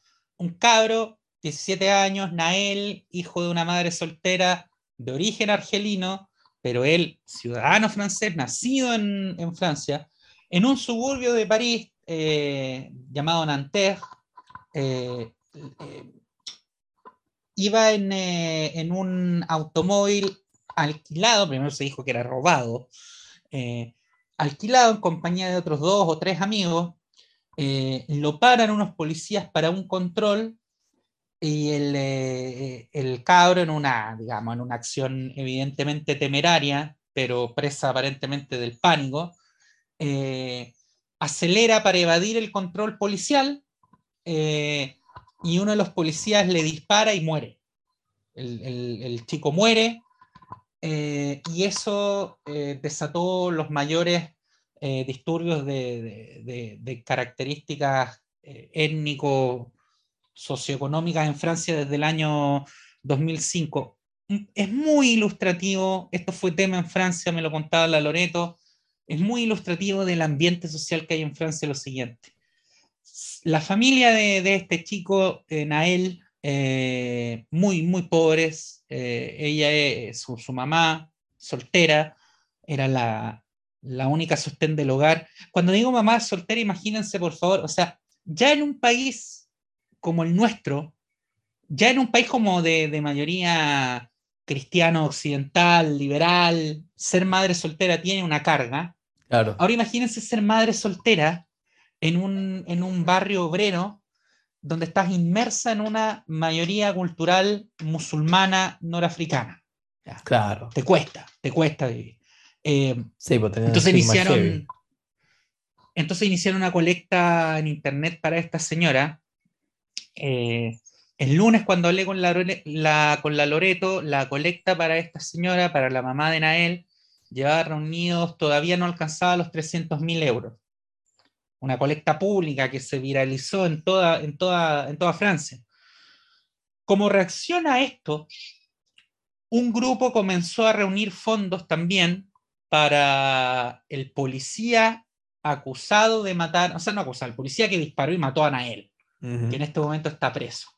Eh, un policía francés que el otro día leía en Liberación que, que él, un policía, digamos, con una buena hoja de vida, aparentemente muy respetado dentro de la, de, la policía eh, eh, de Francia, no había tenido incidentes similares previamente. entonces empiezan a reunir dinero para su familia y para él, para su defensa legal. él está preso en este momento, está detenido. ¿Y qué ocurre? Políticos de ultraderecha del partido de Semur, del partido de Le Pen, eh, gente por ahí también de los republicanos, y, en general los típicos, todos estos youtubers, tiktokers de patriotas. En Francia, ser patriota tiene un poco la misma connotación que acá en Chile.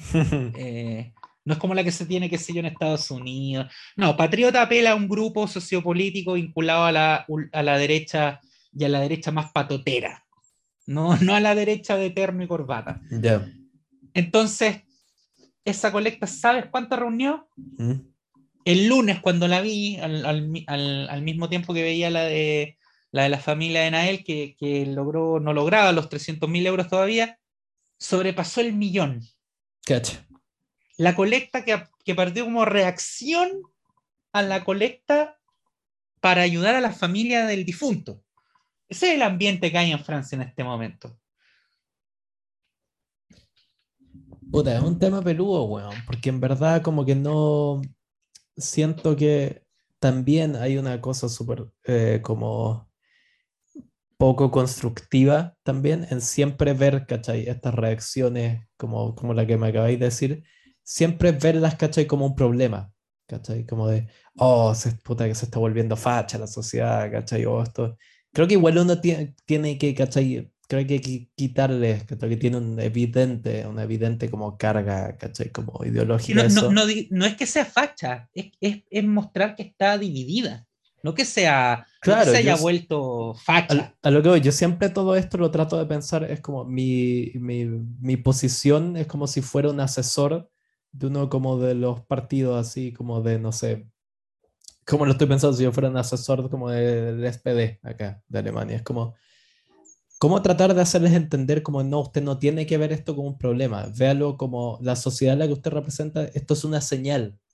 Lea, interprete esta señal de la mejor manera posible. No digo la mejor en cuanto a bueno o malo, no es una carga como moral, ético-moral. Es como, ¿qué te está diciendo la sociedad con esto?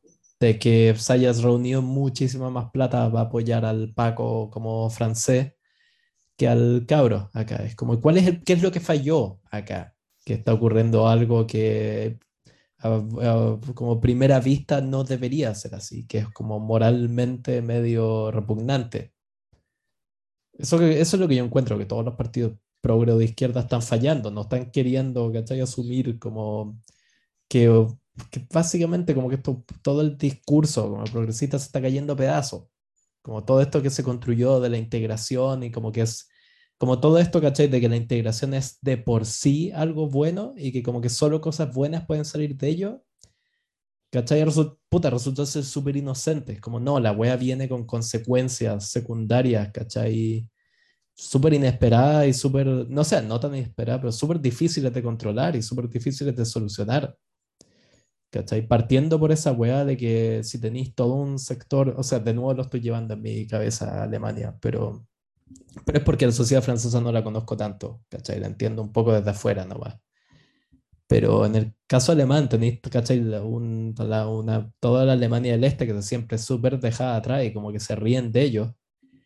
Y entre, y, ¿cachai? entre medio tenéis todo el tema como de la inmigración de Medio Oriente, y, ¿cachai? Todo esto de que el lado progre como que volvió una bandera de lucha, celebrar la integración y celebrar, ¿cachai? Como, básicamente, celebrarse a sí mismo por lo bien que tratan a los de Medio Oriente, después como de 20 años de buen ignorar y reírse en la cara como los brutos del este. Y los del este es como, bueno, entonces obvio que lo que van a hacer, ¿cachai? Es como echarle la culpa al... Es como esa wea, si veis que los weones que tienen plata, que están en el poder, se han reído de ti y que como que se ríen de ti y le están dando abrazos a los de Medio Oriente, los dos están lejos, que así, puta, te enojáis, weón, es como esta wea por, por proximidad, ¿cachai? Te enojáis con tu vecino de Medio Oriente porque es es lo más cercano que tenéis a la persona que realmente odiáis. Eso es lo que como que trato de decir. Creo que esto es como el weón, y que eso es lo mismo en Francia, el weón como francés, como pobre, que está enojado como esto, en verdad no odia, ¿cachai? Al inmigrante argelino, de donde sea. Está enojado como con el sistema, que se sienten abandonados por un sistema, nomás, ¿cachai? Se sienten abandonados por como el discurso de nación y eso están como vengando por esta gente que sienten, ellos sienten que se lo merecen menos, pero que sí están, que es como que un poco eso están, como que esa, esta gente está como nuevos miembros de la sociedad, llegaron y como que a ellos les dieron lo que ellos se merecían como miembros de, como parte de esa sociedad. Y creo que hay un punto ahí, ¿cachai? No es como la lectura más correcta, pero tenéis que preguntarte, chucha, quizás les fallamos Quizás todos estos weones, ¿cachai? Están enojados porque les fallamos. Que nos dedicamos, ¿cachai? Puta, a, no sé, a crear departamentos de recursos humanos y el discurso acá y el no, a hacer paja académica y mentales. Y entre medio le fallamos a un, no sé, a un cuarto de la sociedad y ese cuarto de la sociedad ahora está enojado y aparecen un par de bribones como la Le Pen que le, le avivan la cueca y terminan llegando al poder. No sé, esa es mi lectura sobre todas las situaciones. Como es que además en Francia hoy hay un problema, hoy hay un problema serio, eh, ya ni siquiera es con la inmigración, porque esto ya, insisto, no, no se trata de una revuelta de inmigrantes, son nietos y hasta bisnietos de inmigrantes, o sea, es una generación de 17, 18, 15, 14 años que siente que no hay ninguna oportunidad de integración eh, para ellos, y es que el Estado francés al final falló en, integrar, o sea, tú decías esto de celebrar la, integración, ojalá hubiera una integración que celebrar, no, porque no hay ninguna. Eh, claro. O sea, el modelo, el modelo francés que viene, tiene sus raíces profundas en, en el Estado napoleónico, eh, veía las instituciones públicas como una vía de integración, esa era la receta clásica francesa, integrar, absorber a, las comunidades de diverso origen a partir, por ejemplo, de la escuela, la escuela laica, la escuela eh, religiosamente neutra, la escuela republicana, donde cantabas el himno nacional en la mañana, eh, donde había una foto del presidente, donde se enseñaban valores cívicos, y sí, sí todo eso está, está muy bien. Pero yo, yo me acuerdo, de hecho, ah, me, acuerdo que esta, este era el tono un poco de la discusión el año 2005, y me acuerdo que Sarkozy en su plataforma de campaña tenía mucho esto de, que, oye, yo voy a volver a, que haya... Eh, respeto al, maestro y a la autoridad y a los valores republicanos en la escuela, porque eso se ha perdido y eso es lo que precisamente necesitan estos jóvenes de los barrios pobres, eh, sentirse parte de Francia, amar a Francia, cantando el himno nacional en la mañana. Como, sí, tienen que saberse la marsellesa, pero no, no los vas a integrar solamente cantando. ¿De qué, de qué sirve que los chicos vayan a una escuela pública de dudosa calidad en, en, en, la mañana? Eh, cantan la, la, marsellesa en fila, eh, ven una foto del presidente, si después en la tarde vuelven al barrio rodeados de narcotraficantes, donde la única figura de autoridad, porque los padres están eh, trabajando como esclavos todo el día, donde la única figura de autoridad es un sheikh que tiene un discurso radicalizador y extremista, que, que, llama a matar a Occidente, ¿cómo, ¿cómo vas a hacer que ese cabro realmente se integre? No lo va a hacer. Eh, no, va a no va a tener valor republicano. Entonces, la escuela era una pata, la presencia del Estado en las instituciones es una pata, pero tenías que darle también, eh, para empezar, es pésimo, e, e, está comprobado por todas las... Eh, puta, acá sí sirve el tema de la paja mental académica, pero sirve cuando la ponía en práctica, porque si ya tenía el diagnóstico, no lo ponía en práctica. Está plenamente documentado que los guetos son una pésima política pública. Suena obvio, weón, pero es que eh, Francia se dedicó durante décadas a hacer vivienda social pública tipo block, tipo Khrushchevas. Eh, sí. Y las y las destinó a todos estos, metió juntos a todos en un mismo lado, a todos los inmigrantes que iban, eh, que, iban llegando, qué sé yo, metió a todos los argelinos a vivir en, el mismo lado con los tunecinos y los marroquíes. Todo el Magreb en un, en un blog.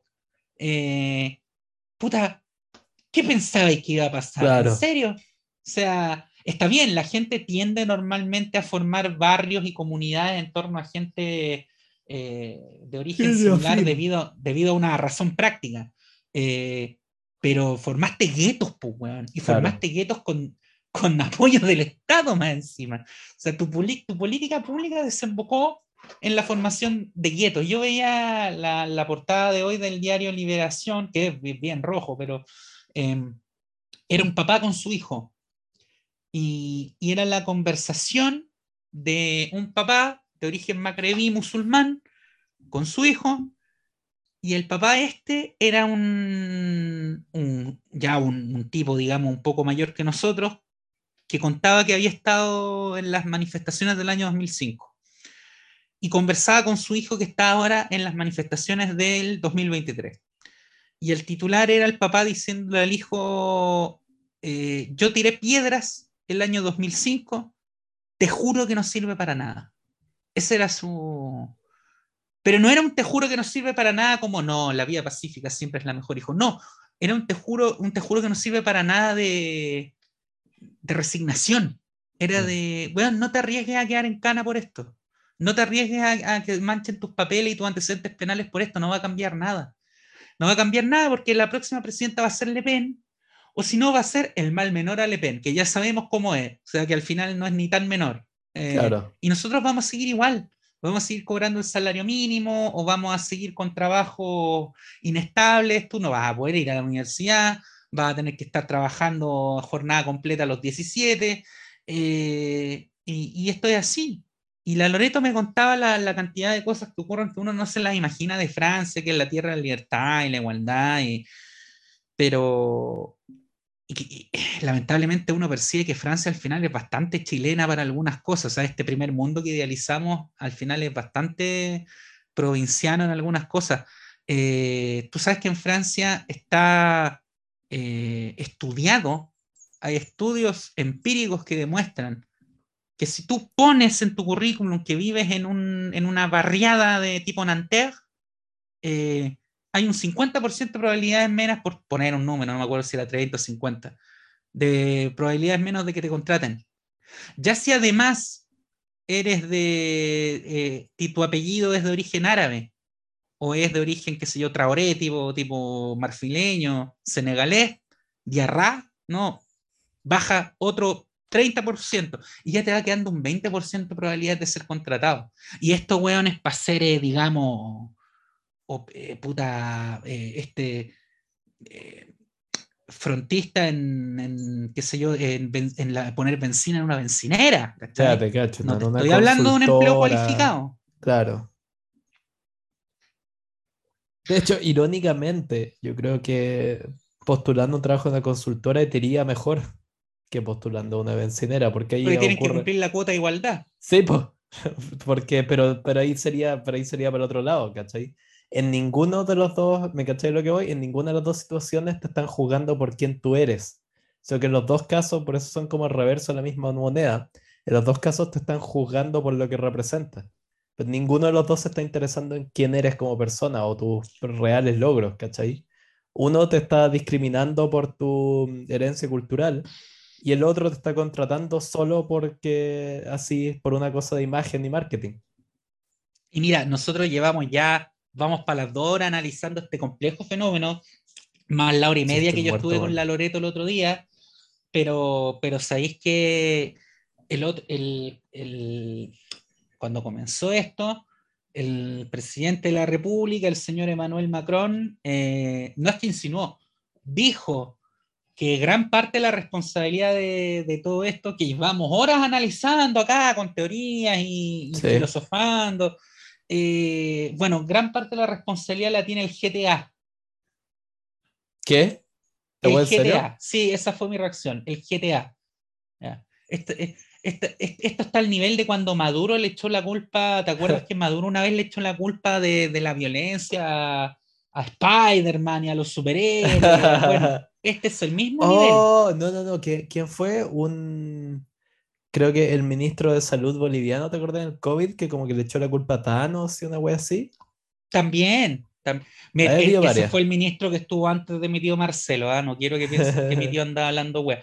Mi tío robaba dinero para los respiradores nomás, pero no, no, no, no inocente, pero eso, mi tío Marcelo. Pero eso suena a que Macron, eso suena a estrategia política, porque Macron si una wea que tiene es que es zorro. Es zorro, sí. Eh, pero le, está, le, está, hablando al, al, al mismo tipo de gente que acá en Chile veíamos que hasta el día de hoy se refiere al estallido como estallido delictual esa gente que cree que esto es una tropa de, de malcriados salvajes que lo que necesitan, weón, es un buen escarmiento nomás. Le está hablando a ese, a ese público como minimizando, diciendo, esto es el GTA, es culpa del GTA, no es... O sea, lo podéis ver por un lado, es, o le está hablando porque, bueno, ¿quiénes creen esa wea? Viejos, básicamente. Sí, la única persona hoy en día que cree que los videojuegos te vuelven violentos son viejos que no tienen idea y que no saben qué mierda es el GTA, güey. Claro, que tienen que preguntarle a su nieto como, ¿qué es el GTA? Y el nieto está jugando GTA y le dice como, chupa el abuelo, y es como ya... No, le dice, no, mira este juego acá donde se mata gente en la calle. Y ahí el abuelo dice, oh, tiene razón. ¿Cuál, el como, cuál, claro, decir, nieto, ¿cuál es el GTA? El juego que estaba jugando el otro día en que te mostré cómo asesina a una prostituta con un bate de béisbol. Oh, tiene razón el presidente, pues la evidencia está acá, está acá en mi casa. Pero no, lo que yo estaba pensando es más una táctica como de, yo siento que es distracción, nomás, como que el weón sabe, sabe que esta wea, ¿cachai? Como que si le da un par de semanas va a pasar, no, nada va a cambiar, ¿cachai? No va a tener que mover un dedo.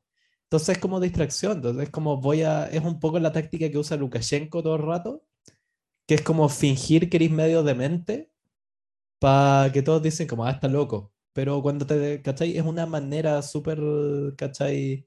Viable de hacer pasar un tema que todos digan como, ah, está weón, nomás, y chao. Siento que eso tuvo, es. Tuvo la mala cuea de que esto le tocó en julio, weón. Si eso fue impresionante. O sea, esto, de verdad que esto no lo pudieron haber elegido porque París está lleno de turistas, pues, weón. Ah, sí, pues. Está lleno de turistas. Y ahora luego, o sea, eh, ellos están pensando netamente en, los Juegos Olímpicos que se le vienen en 2024, que no es menor, no es menor ser una ciudad olímpica. Quemaron una de las sedes, la, piscina, la que iba a ser la, sede de, natación, la quemaron, la quemaron el otro día, se echaron no sé cuántos millones de euros al, al tacho de la basura. Eh, pero Francia además va a ser sede ahora del Mundial de Rugby. ¿En cuánto? En, qué sé yo, en dos meses, en septiembre, el Mundial de ah, Rugby. Eh, o sea, están en plena temporada alta de turistas y ahora van a tener el mundial que es eh, luego del, del, mundial de fútbol, pelea con el de básquetbol en cuanto a número de, de turistas que mueve y de países a los que se televisa.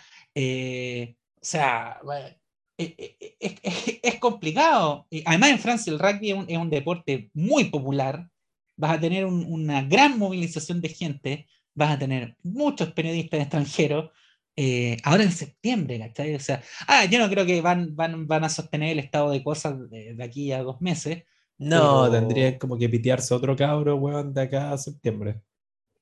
Como... Pero, pero esto no es solo como, oye, que no hueven en septiembre, también te, porque todos estos mega eventos deportivos, que Francia va a tener dos, eh, implican un nivel de organización previo no menor eso, es lo que han estado atacando eh, eh, y que han sido un dolor de cabeza para Macron estas manifestaciones, porque le han destruido infraestructura. Y aparte que la Loreto me contaba, pues, bueno, los gringos, bueno, de repente, qué sé yo, paseando por el centro, bueno, y se ponen a, a grabar, eh, qué sé yo, estoy en una verdadera evolución francesa, la, bueno, está oh saliendo el lío para el mundo. Claro, como unas gringas medias huecas. ¿no? Is this, Mom, is this a French Revolution or what?